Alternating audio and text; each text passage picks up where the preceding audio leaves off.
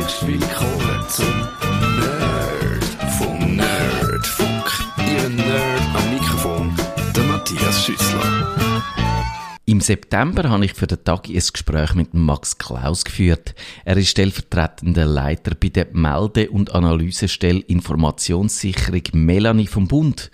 Und natürlich geht es in dem Gespräch um Sicherheit. Und als erstes habe ich von Max Klaus wissen, ob er aufgeatmet hat, wo do im September ein Callcenter in Kalkutta ausgehoben worden ist. Von dem aus haben angebliche Microsoft-Mitarbeiter in der Weltgeschichte umtelefoniert und nichts ahnende Windows-Benutzer hinters Licht geführt. Ja und nein, es ist natürlich so, dass es äh, wahrscheinlich Dutzende ist, wenn nicht noch mehr äh, solche Callcenter Ja, gibt. ja. Aber äh, es ist sicher gut, dass jetzt mal eins aufgehoben worden ist, ja. Von Mhm. dem her auf jeden Fall. Aber eben, also ich, ich gehe mal davon aus, äh, die, die Anrufe werden trotzdem noch weitergehen. Ja. Aber das ist schon ein Klassiker auf der Melanie-Webseite, wo sie ja stellvertretende Leiter sind. Genau, also wir haben äh, zuerst mal sicher etwa vor zwei Jahren vor diesen Anrufen gewarnt, ich weiss es gar nicht mehr. Mich dunkt es schon länger her. Oder sogar drei Jahre, das ist möglich. Und äh, ja, offenbar hat die Masche immer noch Erfolg und darum machen sie halt einfach weiter. Ist ein Klassiker, man könnte ja sagen, ein Klassiker aus dem Bereich Social Engineering. Da geht es gar nicht unbedingt darum, dass man Sicherheitslücken findet, sondern dass man im menschlichen Kontakt jemanden einwickelt, ist das eigentlich immer noch äh, eine von der vielversprechendsten Methoden, eben nicht technisch das zu probieren, sondern die Leute, den Leuten irgendetwas auftischen und sie dann so äh, einzulullen. Mhm. Also es geht eigentlich beides. Also Social Engineering ist äh, praktisch, oder, oder in sehr vielen Fällen, also praktisch in, aber in sehr vielen Fällen eigentlich eine Vorbereitungshandlung, äh, dass man vielleicht irgendjemandem ein E-Mail zukommen und dort probiert einen Kontakt aufzubauen und die Person nachher äh, beispielsweise bei, zu beeinflussen, dass sie äh, Geld schickt an irgendeine Kontonummer in Asien, die dann mitteilt wird. Solche Vorfälle haben wir auch schon gesehen. Ähm, also da gibt es natürlich verschiedenste Schattierungen und das Social Engineering ist ein Problem. Bei den, bei den Microsoft-Anrufen, die vorher angesprochen ist es halt so, dass den Leuten äh, bewusst Angst gemacht wird, in dem, dass man sagt, man soll das Fehlerprotokoll vom PC aufrufen und dort hat es ja immer Fehler drinnen. Und Leute, die sich mit dem nicht auskennen, die sind natürlich nachher äh, relativ stark erschüttert und, und sie eben dann nachher als, als Folge bereit, äh, die, die äh, Remote-Zugriffstools abzuladen und den Anrufer äh, Zugriffsrecht zu geben. Das ist einer der Klassiker, die Sie auch erwähnt haben, ist, äh, sind die Betrugs- oder die Meldungen, wo wahrscheinlich jemand- jemandem sein Facebook oder äh, Mailkonto gehackt worden ist und dann kommt jemand und sagt, ja, wir haben, äh, ich bin gerade in einer Notlage, äh, kannst du mir Geld schicken? Ist das auch äh, so eine Methode oder so ein Trick, wo, auf, wo quasi in den letzten Jahren zugenommen hat? Ja, also das ist schon ein Klassiker, den wir seit ein paar Jahren mitverfolgen. Ich will jetzt nicht sagen, es hat zugenommen, aber es ist wie in vielen äh, Fällen einfach so eine Wellenbewegung. Mal ist es mehr, mal ist es weniger. Aber sieht man ab und zu immer noch. Können Sie dann sagen, was die Wellenbewegungen auslöst? Sind das einfach, äh, ist wieder eine Sicherheitslücke vielleicht immer bei irgendwelchen Mailsystemen gefunden worden, dass man dann mehr kann, so Konten hacken oder an was liegt denn das? Ja, das ist schwierig. Also das kann man sicher nicht generell sagen. Wir beobachten immer wieder, dass äh, grosse Ereignisse, beispielsweise Olympische Spiele oder auch Naturkatastrophen und so weiter, äh, häufig missbraucht werden, für nachher irgendwelche äh, zum Beispiel vermeintliche Spendenaufrufe zu generieren und so weiter oder eben im, im Bereich von Olympischen Spielen, Fußball, Weltmeisterschaften und so weiter, betrügerische Mail im, im Zusammenhang mit Tickethandel und so weiter. Also das kann etwas sein, was man auch häufig sieht, wenn es so vier Tage zugeht, dann müssen die Hacker auch Geld haben für Weihnachtsgeschenke zu kaufen. also das kann völlig unterschiedliche Auslöser haben, natürlich auch politische Vorgänge. Also seinerzeit nach dem Angriff in Paris auf die Redaktion von Charlie Hebdo haben wir natürlich so Sachen gesehen. Ähm, aber generell kann man das nicht sagen. Das ist wirklich zum Teil sehr stark vom Tagesgeschehen beeinflusst. Gibt es auch äh, Maschen, wo, wo komplett verschwunden sind, wo Sie wirklich können sagen, die können wir jetzt als abgehakt betrachten oder kommt alles irgendwann wieder, was es mal gegeben hat? Ja, ich würde schon sagen, es kommt eigentlich alles immer wieder. Also der klassische Phishing-Angriff, wo man mittlerweile eigentlich sollte können davon ausgehen, dass der nicht mehr funktioniert, äh, der kommt auch immer wieder vor und äh, generell ist es halt einfach so, dass die Angriffe immer äh, raffinierter werden und darum natürlich für die Leute auf der Straße, wenn ich es so darf sagen, auch schwieriger erkennbar werden. Mhm. Wie ist es mit den Anfragen an die Melanie? Nehmen die zu? Sind die gleichbleibend oder sind die auch diesen gleichen Schwankungen unterworfen? Ja, da muss man natürlich ein bisschen relativieren. Unser Auftrag ist eine schutzkritische Infrastruktur. Mhm. Also wir beauftragen eigentlich nur mit grossen Unternehmen zu tun. Äh, wir haben zwischen KMUs oder auch Privatpersonen, die bei uns kommen, aber wir führen genau aus dem Grund eben keine Statistik, weil wir eigentlich nicht die richtige Anlaufstelle sind. Mhm. Auch da ist es mal mehr oder weniger, aber äh, wenn wir zum Beispiel von einer Häufung von Meldungen reden, dann äh, ist das unter Umständen der Fall, wenn, wenn jetzt zu einem Vorfall fünf Meldungen aus der Bevölkerung kommen und nicht nur eine pro Woche zum mhm. Beispiel. Darum nennen wir öffentlich eben auch nie Zahlen, weil das würde natürlich draussen wahnsinnig komisch tönen, wenn man würde sagen, ja, wir haben, wir haben häufig von, von Meldungen zu dem und dem Thema, es haben sich fünf Personen bei. genau, ja. Ähm, etwas, wo mich äh, relativ junge oder neue oder zumindest vermehrt in der letzten Zeit auftauchende Maschen dunkt, das sind die Verschlüsselungstrojaner oder generell die Erpressungsmaschen. Also da, ich glaube, wenn, wenn, die, e, wenn ich mich richtig erinnere, die erste die, wo in die Richtung gegangen ist, da hat man einfach gesagt, ja, dein Computer ist irgendwie von einer Bundesbehörde, von der Polizei äh, äh, ins, ins Visier geraten, weil du irgend Sachen abgeladen hast und jetzt zahl und dann bist du wieder vom Haken. sind, dort sind relativ viele Leute, dunkt mich, auf die eingehauen, oder? Ja, das ist ja so. Also, der Fall, den ihr ansprecht, ist sicher auch schon etwa zwei Jahre alt, wo irgendwie ein äh, vermeintlicher Einblender vom Bundesamt für Polizei ist gekommen ähm, was wir feststellen, speziell jetzt seit Anfangsjahr, ist schon eigentlich eine recht deutliche Verschiebung auf Angriffe, äh, die begleitet werden mit Erpressungsversuchen. Mhm. Eben DDoS-Angriffe auf die neuen E-Shops zum Beispiel, äh, verschiedene DDoS-Drohungen gegen Banken, wo aber äh, nichts passiert ist, obwohl die Banken sie erpresst wurden. Eben die Verschlüsselungstrojaner mit äh, erpresserischen Forderungen, das hat stark zugenommen zugenommen seit, seit Anfangs dieses Jahr. Haben Sie da eine Vermutung, warum das so ist? Äh, nein, eigentlich nicht. Gut, das ist natürlich auch relativ ein einfaches Mittel, äh, an Geld herzukommen. Ja. Also, wissen, dass äh, eben verschiedene Banken sind erpresst worden, der Frühling. Passiert ist nichts, trotzdem hat eine Bank gezahlt, das hat man ja in den Medien können lesen ähm, Und wir haben schon den Eindruck, dass äh, es dort auch Triebwerke Fahrer gibt, die einfach mal versuchen, so ein Presseschreiben rauszulassen und dann zu schauen, zahlt jemand oder zahlt niemand. Ihre Empfehlung ist da nicht zahlen? Das ist ja so, ja. ja. Aber es kann ja unter Umständen tatsächlich dann äh, eine Situation entstehen, wo, wo vielleicht das Überleben auch vom Unternehmen abhängt. Was, was kann man dann machen? Absolut. Also man muss auch dort äh, schon im Vorfeld einiges machen. Sprich Datensicherungen regelmäßig.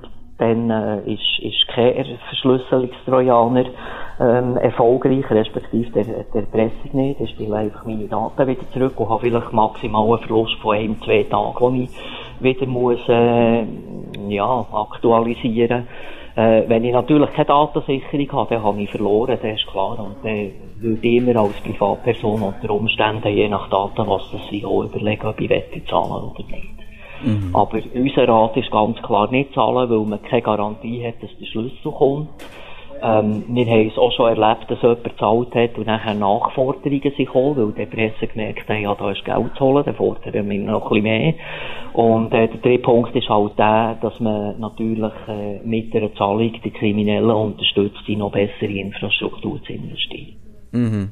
Die tun dann das reinvestieren als gute Unternehmen. Ja, man ja. können noch leistungsfähigere Botnetze mieten zum Beispiel oder noch bessere Tools programmieren. Also äh, ja, schlussendlich ist alles vom Geld abhängig, das ist halt wie überall. Wie ist es auf der Seite der Anwender? Hat dort, sagen wir, das Risikobewusstsein zugenommen? Wissen die Leute tatsächlich, dass man ohne Datensicherung äh, halt äh, wirklich in so einem Fall dann vielleicht aufgeschmissen ist? Oder gibt es immer noch die Fälle, wo, wo die Leute das Gefühl haben, ihr Computer ist quasi immun oder, oder gar nicht daran denken, was alles könnte passieren? Ja, also statistisch gesicherte Zahlen haben wir nicht. Aber ich merke zum Beispiel in meinem persönlichen Umfeld, ich habe immer wieder Bekannte, die sagen, ja, was will ein Angreifer auf meinem Computer holen? Und äh, ich habe doch gar nichts Interessantes, aber Tatsache ist einfach, wenn ich irgendein äh, ein einziges Mal meine Kreditkarte habe gebraucht im Internet, dann ist das schon ein potenzielles Risiko, weil die Nummer natürlich vielleicht irgendwo in einem File noch äh, existiert. Es mhm. ist äh, möglich, dass beispielsweise ein Krypto-Trojaner meine Hochzeitsfotos verschlüsselt, die ich, wo ich nur digital habe. Und äh, gerade bei den Krypto-Trojanern ist der Angreifer äh, völlig egal, was, da, was für Daten das verschlüsselt werden, sobald es die für das Opfer einen emotionalen oder wirtschaftlichen Wert haben, ist die Chance relativ groß, dass das Opfer zahlt, wenn es keine Datensicherung gemacht hat. Mhm. Also ich finde, die, die, die ganze äh, Sensibilisierungsgeschichte ist zwar ein bisschen äh, vorangekommen, da hat sicher auch der Snowden geholfen, weil man mehr über das Thema redet, aber ich finde, da ist noch ganz viel Nachholbedarf. Mhm. Vielleicht ein kurzer Blick in die Unternehmenswelt. Ich glaube, die Unternehmen haben mitbekommen, dass es äh, eben die, die Angriffe gibt, die Erpressungsversuche. Digitec ist ja da ein sehr medienwirksamer Fall gewesen. Aber haben Sie das Gefühl, äh, da hat es auch bei den KMUs und überall, haben die gemerkt, was es äh, geschlagen hat? Oder kommen Sie da immer noch mit, mit Fällen zu tun, wo Sie sagen, oh, da ist jetzt eigentlich äh, unentschuldbare Naivität im Spiel. Genau, also das gibt's natürlich immer noch. Gerade im Bereich DDoS ist es ja auch so, dass man eben vorher etwas muss äh, aufgleisen Sprich, mit dem Provider schauen, dass ich einen kurzfristig DDoS-Schutz überkomme, wenn ich ihn dann brauche. Aber das muss man natürlich vorher äh, bereits organisieren mit dem Provider. Und ähm, ja, wenn, wenn mal ein DDoS-Angriff läuft, sind halt äh, die Möglichkeiten sehr beschränkt und äh, habe ich als KMU natürlich schon fast verloren. Ich denke, es kommt auch sehr, sehr darauf an, wie, wie, wie gross oder klein das eben die KMU ist. Wenn das natürlich ein ein-, zwei-Mann-Betrieb ist, dann habe ich auch Verständnis dafür, dass die Leute in dieser Firma andere Sorgen haben, als sich jetzt irgendwie um die IT-Sicherheit zu kümmern. Äh, die müssen schauen, dass äh, das Geld reinkommt und so weiter. Und äh, meistens ist halt in so kleinen Betrieben auch das Know-how gar nicht vorhanden, für eben eine einigermaßen gute IT-Sicherheit auf die. Mhm da muss man sagen, in dem Bereich klafft dann wirklich die Schere weiter auseinander von dem, was die Angreifer können leisten und von dem, was die Opfer zur Selbstverteidigung äh, können machen. Also da werden irgendwie, da gewinnen eigentlich äh, die Cyberkriminellen. Ja, das ist ja so. Also gerade im, im Bereich von, von DDoS äh, sagen wir ja auch immer, äh, eine Massnahme ist, wenn man nicht vorbereitet ist und das passiert, dass man es einfach aussetzt, also dass man wartet, bis der Angriff vorbei ist. Weil auch die Kriminellen werden nicht ein Unternehmen wochenlang eindossen, wenn kein Geld fließt. Mhm. Äh, und dann suchen sie sich einfach ein anderes Opfer, wo sie einfacher reinkommen. Und da gibt es immer noch genug von denen. Könnte man da sagen, ich mache es einfach, ich äh, spare mir die technischen äh, Massnahmen, das ist jetzt kompliziert, ich mache einfach eine Versicherung, die mir äh, hilft, die Zeit zu überbrücken. Genau, ja, also salopp ausdrücken könnte man das so machen. Mhm. Und die grossen Provider in der Schweiz, die bieten so Dienstleistungen an, wo man nachher kurzfristig kann ab, äh, wenn man eben unter DDoS steht. Mhm. Ein interessanter Fall, wo letzthin ja bekannt worden ist, das ist das Pegasus, die äh, Schadsoftware oder vielmehr eigentlich eine Sicherheitslücke, die es in den iPhone-Betriebssystem schon lange hat. Da sind die Nutzer extrem angreifbar gewesen. Das Erstaunliche ja dort ist eigentlich dass die über Jahre nicht bekannt worden ist, sondern einfach fließig ausgenutzt genutzt worden ist von ein paar wenigen Firmen, um ganz gezielt äh, Journalisten, politische Aktivisten auszuspionieren. Aber trotzdem fragt man sich ja, wie kann so etwas so lange unentdeckt bleiben? Ja, gut, man muss natürlich sehen, äh, jedes Programm verfügt über, weiss ich, wie viele Millionen oder ja, je nach Größe vom Programm äh, Ziele geht. Also, ich weiss, ich glaube, die neueste Windows-Version, habe ich einmal gelesen, irgendwie 40 Millionen Ziele Code hat. Und man sagt, so pro 1000 Ziele gibt es ungefähr drei Programmierfehler. Also kann man sich selber ausrechnen, was das heisst bei einem Windows-System, wie viele potenzielle Lücken das da oben sind. Und es ist halt einfach immer eine Frage von der Zeit, bis so eine Lücke entdeckt wird. Und der andere Punkt ist der, äh, dass es darauf abkommt, wer die äh, Lücken entdeckt. Es gibt, Leute, die das nachher melden, der, der Hersteller, der Antiviren, äh, Softwarebetreiber und so weiter. Und es gibt natürlich Leute, die die Lücken, wenn sie so eine entdecken, eben für ihre Zwecke ausnutzen, äh, die vielleicht im Darknet handeln. Ähm, also das ist äh, schlussendlich einfach auch immer abhängig von der, äh, ja, von den Absichten vom, vom mhm. Entdecker von so einer Lücke. Aber das kann unter Umständen sehr lang dauern, das ist klar. Das ist da ist es ja zum Teil auch so, dass auch Geheimdienst, auch Ermittlungsbehörden, auch quasi staatliche Institutionen Interesse haben an so, so Sicherheitslücken. Macht sich da dann der Staat zum Teil nicht, oder gewisse Staaten können wir sagen, äh, zum Komplizen von der, von der Cyberkriminellen? Ja, da kann ich mich nicht gross dazu äußern. Also ich denke, schlussendlich ist das äh, ja, irgendwo ein politisch-strategischer Entscheid von jedem Staat, ob man so etwas machen will oder nicht. Aber äh, mhm. wir tun uns äh, grundsätzlich nicht äußern zu Vorgängen in anderen Staaten. Mhm. Man sieht aber eben, das haben Sie auch schon erwähnt, dass die, die Angriffe viel gezielter werden, eben auch beim Phishing. Heute redet man ja auch von dem Spearfishing. Das sind Aushorchversuche auf, auf gezielt auf einzelne Personen. Äh, das ist, äh, das wird schon sehr viel äh, ausgeklügelter auch und, und dass man herausfindet, wie man so jemanden an Haken überkommt. Das ist definitiv so. Also einerseits eben die Strafverfolgung wird natürlich viel schwieriger, weil die Leute natürlich wissen, wie sie die Spuren können verwischen ähm, Und das andere ist halt einfach eben für das potenzielle Opfer wird es auch immer schwieriger. Weil wenn ich heute ein Mail bekomme mit dem Absender beispielsweise von meinem Chef, heisst das noch lange nicht, dass das Mail auch wirklich von meinem Chef kommt. Und äh, von dem her wird es tatsächlich immer schwieriger, eben solche Angriffe zu erkennen und das wissen die Angreifer und nutzen das natürlich auch. Mhm.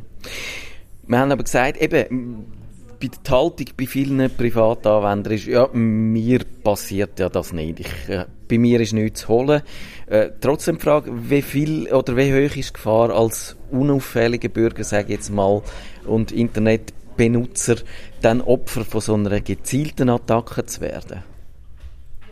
Ja, als Privatperson denke ich mal, ist, ist äh, das, das Risiko nicht wahnsinnig hoch, wenn man jetzt nicht gerade eine Person ist, die wahnsinnig in der Öffentlichkeit mhm. steht, äh, aber auch, ja, in Anführungsstrichen normal äh, als normaler Bürger, äh, glaube ich, muss man nicht so Angst haben vor gezielten Attacken. Kann aber natürlich passieren. Vielleicht hat man irgendwie ein, äh, ein spezielles Hobby. Also äh, ein Bekannter von mir baut zum Beispiel Raketen in seiner Freizeit. Und äh, unter Umständen ist das für einen Staat in, in, interessant, so, so jemanden auszuspionieren, obwohl das eigentlich ganz eine normale Person ist, aber halt einfach ein spezielles Hobby. Mhm. Ich habe auch schon da äh, beim Tagi Anfragen bekommen von Leuten, die das Gefühl haben, sie werden von ihren äh, Nachbarn zum Beispiel überwacht. Äh, einer hat mal einen Fall, wo ich mich daran erinnere, ist jemand, wo ein, äh, irgendwie ein Stockwerkeigentum sich völlig verkracht mit den anderen Stockwerkeigentümern und die haben jetzt das Gefühl, sie werden da ausgehorcht, um vielleicht eben, dass die einen Hebel finden in dieser Auseinandersetzung, dass sie können, können da sich selber in eine bessere Position bringen, vielleicht irgendwelche dreckige Wäsche. Ist so eine Gefahr gerechtfertigt? Haben Sie schon jemals von einem Fall gehört, wo das wirklich passiert wäre in der Schweiz? Wäre mir persönlich jetzt gerade kennen bekannt. Und mhm. äh, ich bin auch immerhin noch schon über neun Jahre jetzt dabei bei Melanie. Aber ausschließen kann man das nicht. Das ist einfach eine Tatsache, dass man im Darknet heute zum Beispiel sich einen Trojaner äh, customized kann, kann programmieren Also das ist im Prinzip eine Windows-Oberfläche, wo ich einfach sage, der muss ein Passwort stellen, der muss Daten irgendwo her schicken und so weiter. Äh, wo ich einfach die Optionen anklicke, irgendjemand programmiert mir das und ich bekomme einen maßgeschneiderten Trojaner, der genau meine Zwecke erfüllt. Also für solche Angriffe braucht es heute absolut no IT Kenntnis. Und das kann jeder im Prinzip machen, der weiss, wie man ins Darknet reinkommt. Also ganz ausschließen kann man das nicht, aber gehört habe ich noch nie etwas. Wie machen Sie denn das, dass Sie, sagen wir, wenn Sie sich tagtäglich mit so Sicherheitsvorfällen, Lücken und was alles kann passieren, sich beschäftigen, dass man da nicht, nicht wirklich ein bisschen paranoid wird? Meine Frau sagt immer, du bist paranoid. Also, okay, es ist schon spät. In uns daheim ganz lange kein WLAN gegeben. Ja. Weil, äh, nach meinem Empfinden ist das einfach lange unsicher gewesen, von der Verschlüsselung her und so weiter. Und dann habe ich einfach gesagt, das kommt mir nicht ins Haus, bis das sicher ist, zum mhm. Lesen von meiner Frau. Mittlerweile haben wir ein paar Jahre WLAN. Aber, äh, es ist schon so, also, ich glaube, man muss halt hier einfach, äh, ja, irgendwo durch ein bisschen, ich will nicht gerade sagen abstumpfen, aber man darf auch natürlich auch nicht gerade an jedem Hauseck eine riesen Gefahr sehen. Ähm, wenn man ein bisschen sensibel ist im Umgang mit dem Internet, dann ist das in meinen Augen eigentlich nicht so ein Problem. Also ich mache auch zum Beispiel seit, ja, wahrscheinlich etwa 15 Jahren ausschließlich E-Banking und habe noch nie das kleinste Problem mhm. gehabt. Also man kann sich schon im Internet bewegen, man muss sich einfach bewusst sein, dass etwas kann passieren aber wenn man ein bisschen vorsichtig ist, ist die Chance relativ gut, dass es passiert. Gibt es, sagen wir, gewisse äh, typische Anhaltspunkte oder Anzeichen, wo sie jetzt sofort würden hellhörig werden oder sagen, jetzt stimmt etwas nicht mehr. Ist das, kann man das an konkreten Sachen festmachen oder ist das ein Gespür, wo man muss vielleicht mehr entwickeln? Ja, ich glaube, es ist eine Mischung von beidem. Also es gibt ja die bekannten Bluescreens, dass, äh, dass ein PC mal abstürzt und dann kommt komische Meldung beim Rauffahren. Das kann ein Hinweis sein, muss aber nicht. Äh, weitere äh, Verhaltensweisen vom Computer, wo man vielleicht ein bisschen muss hellhörig werden ist, wenn plötzlich ein Fenster ganz kurz aufpoppt und nachher wieder zugeht, wenn sich die Maus irgendwie von selber bewegt, so solche Sachen. Äh, das kann ja alles Hinweise sein müssen, aber nicht. Mhm. Ich habe ja vor einiger Zeit mit dem Richard Stallman geredet. Das ist der Erfinder von der Bewegung von der freien Software und der ist, würde ich äh, als Teil von dieser eher paranoiden Fraktion dazu rechnen. Also der braucht überhaupt keine Cloud, der hat kein Handy, er surft nur mit dem Tor, also nur verschlüsselt und da würde ich aber sagen, das ist jetzt übers Ziel rausgeschossen. Für mich definitiv, ja. ja. Ähm, also, muss dazu sagen, ich nutze auch keine Cloud. Ja. Weil, weil ja. ich gerne weiss, wo meine Daten sind. Also, wenn ich eine Cloud möchte nutzen, wäre es sicher die von einem Schweizer Anbieter. Ja. Ähm, aber nein, also ich brauche zum Beispiel auch für E-Banking nicht einen isolierten Computer, wo ich nichts anderes drauf mache. Ich habe Arbeitskollegen, die das so machen. Für mich persönlich geht das. Mhm ist dann ein Schweizer Anbieter, ist das wirklich ein, ein, ein Vorteil, weil man kann ja sagen, viele von diesen Daten, wenn dann die wieder in der Schweiz landen, machen sie ja doch irgendeinen Umweg über einen ausländischen Router, wo sie dann vielleicht doch könnten abgefangen, abgehorcht werden. Ja, klar, das ist so. Also ich denke eben auch dort muss man halt einfach auch irgendwo ein bisschen Vertrauen haben in die Technologie. Ich brauche zum Beispiel seit Jahren ein Passwortzeichen, äh, ein Schweizer Produkt ist, wo die, das Unternehmen sagt, es ist in der Schweiz entwickelt worden, die Daten liegen nur in der Schweiz. Überprüfen kann ich das natürlich auch mhm. nicht. Also da muss ich einfach auch vertrauen diesem Unternehmen. Ähm, aber ich vertraue meine Passwörter lieber einem Schweizer Hersteller an, als irgendeinem Unternehmen in den, in den Staaten, wo ein Patriot Act untersteht und so weiter. Und ich halt einfach, ja, per Gesetzgebung muss davon ausgehen, dass der Geheimdienst irgendwann die Passwörter überkommt. Tun Sie Ihre E-Mail verschlüsseln? Äh, privat nicht, nein, aber geschäftlich haben wir ganz klare Vorgaben, was muss verschlüsselt sein und was. Mhm. Nutzen Sie zum Beispiel WhatsApp oder sagen Sie, das ist mir jetzt nicht, das gehört so in den Bereich hier, wo ich finde, man weiß nicht genau, was das Facebook noch damit vorhat? Genau, also ich, ich habe WhatsApp installiert bei mir auf dem iPhone, ich brauche es aber sehr wenig. Das ist im Moment eine Gruppe, wo ich dabei bin, im Zusammenhang mit einem Hobby, das ich betreibe, äh, weil sonst einfach Kommunikation relativ schwierig wird. Aber das mhm. ist äh, sehr eingeschränkt. Und als letzte Frage zu Ihren persönlichen Vorlieben. Gehören Sie zu denen wie der Mark Zuckerberg, wo ihre Webcam abkleben, ab, abkleben am Laptop? Äh, nein, ich tue sie nicht abkleben, sondern äh, wir haben bei uns äh, bei Melanie so Schieberli auch von einem Schweizer Hersteller, wo man auf die Kamera kleben kann, also auf die Linse. Ja. Und äh, wenn man die Kamera braucht, tut man die Schieberli auf und sonst wieder zu. Also das mache ich seit etwa zwei Jahren. Ja. Ich habe die schon vorgestellt im Tag, die Schieberli, und ich äh, muss sagen, ich nutze die, ich nutze die also auch privat, ja. Das, das ist schon so. Also es ist ein riesen Rennen auf die, wir geben die gerne ab, wenn wir etwa Leute bei uns haben für Meetings oder so, und die kommen riesen gut an. Also es ist wirklich ein super Produkt, das ich nur kann empfehlen. Aber ist das jetzt etwas, wo sagen wir, das tut, das verbessert einfach das- persönliche Sicherheitsgefühl oder ist es wirklich äh, äh, eine reale Gefahr, dass jemand einem könnte die Webcam anschalten und, und einem zuschauen, was man davon von seinem Computer macht? Es ist natürlich beides. Also ich persönlich habe jetzt nicht das Gefühl, ich sei in einer realen Gefahr ausgesetzt, rein aufgrund vom Verhalten, das ich habe im Internet.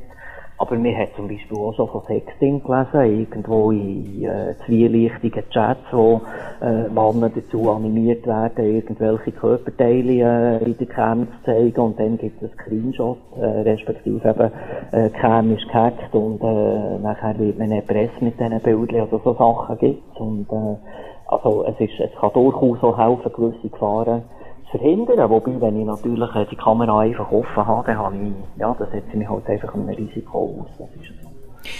Den Fall habe ich auch gelesen und dort, ja, dort kann es natürlich dazugehören, dass man jemanden dazu animiert, so das Sexting zu betreiben und dann ist es natürlich eh zu spät, ja. Ja, absolut.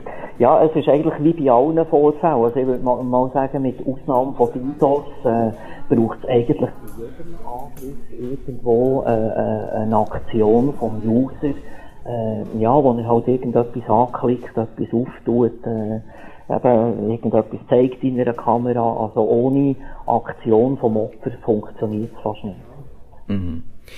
Ich habe einen äh, interessanten Ansatz gelesen. Ich glaube, im Wired ist das vor einiger Zeit gewesen. Der, äh, hat ein Autor gefunden, das ist Matt Honan der selber einmal gehackt worden ist, also mit Identitätsdiebstahl sehr gezielt seine ganzen Twitter-Daten sind irgendwie weg gewesen. Und der hat gefunden, ja, eben Post-Privacy, man muss, äh, es bringt eh nichts, äh, probieren, das unter Verschluss zu halten. Und er hat dann gefunden, gewöhnt euch einfach daran, dass eure Nacktfotos halt irgendwann im Internet landet und wenn man, wenn man sich damit abgefunden hat, dann äh, schlaft man auch nicht mehr schlecht wegen dem. Ist aber trotzdem ein relativ radikaler Ansatz, oder? Ja, wobei Unrecht hat er natürlich nicht. Also, eben, ja, das vorher schon angetönt, man muss sich einfach diesen Gefahren bewusst sein.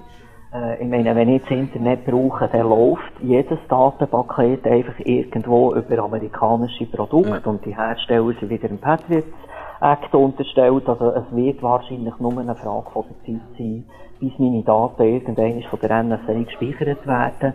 Und darum muss ich mir einfach von Anfang an bewusst sein, was ich mache im Internet und überlegen mir gescheiter zweimal, ist jetzt das schlau, wenn ich irgendwelche Nacktfotos auf Facebook stelle oder wenn ich irgendwo besoffen am Bahnhof rumliege. Es war vielleicht in dem Moment cool, wo ich das Foto auf Facebook stelle, aber zwei Jahre später habe ich das Ja. nicht mehr so Freude. Das ist ja auch eine Empfehlung die man häufig ähm, im, äh, im Zusammenhang mit dem äh, gelesen hat mit dem Revenge Porn.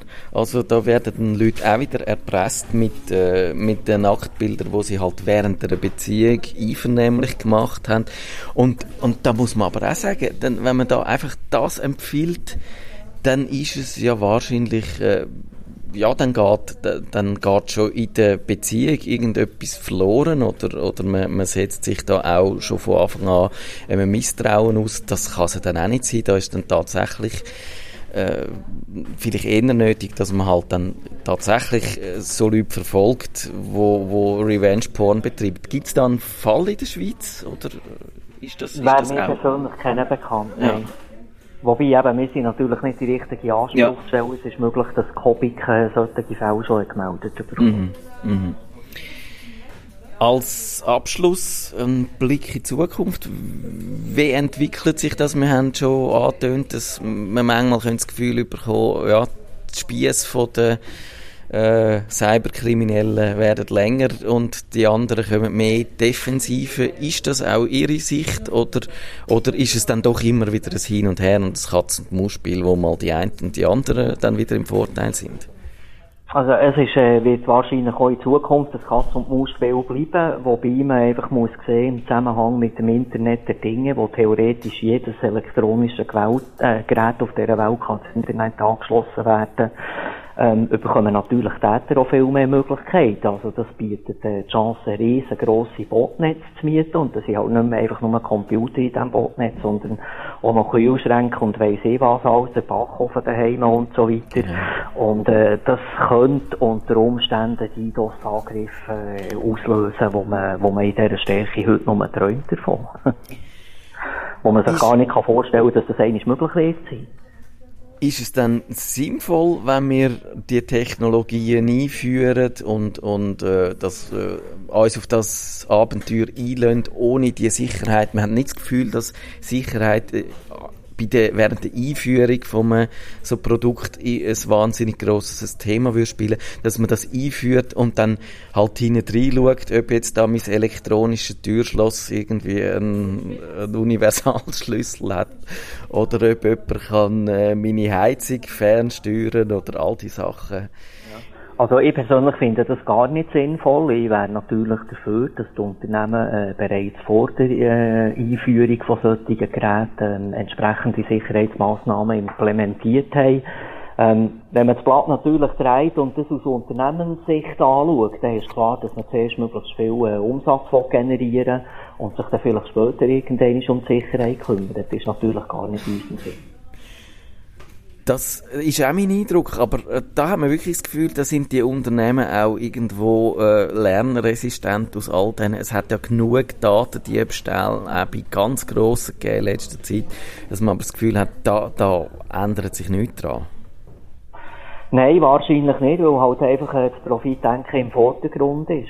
Das mhm. ist äh, ja auch häufig in IT-Projekten zum Beispiel so, dass man einfach äh, das Produkt möglichst schnell lancieren und äh, die Sicherheitsritter, die da immer stürmen und sagen, ja, die müssen schauen, dass das einigermaßen sicher ist, die sind meistens einfach nur irgendwie ein Klotz am Bein und äh, die können dann kommen, wenn das Produkt lanciert ist.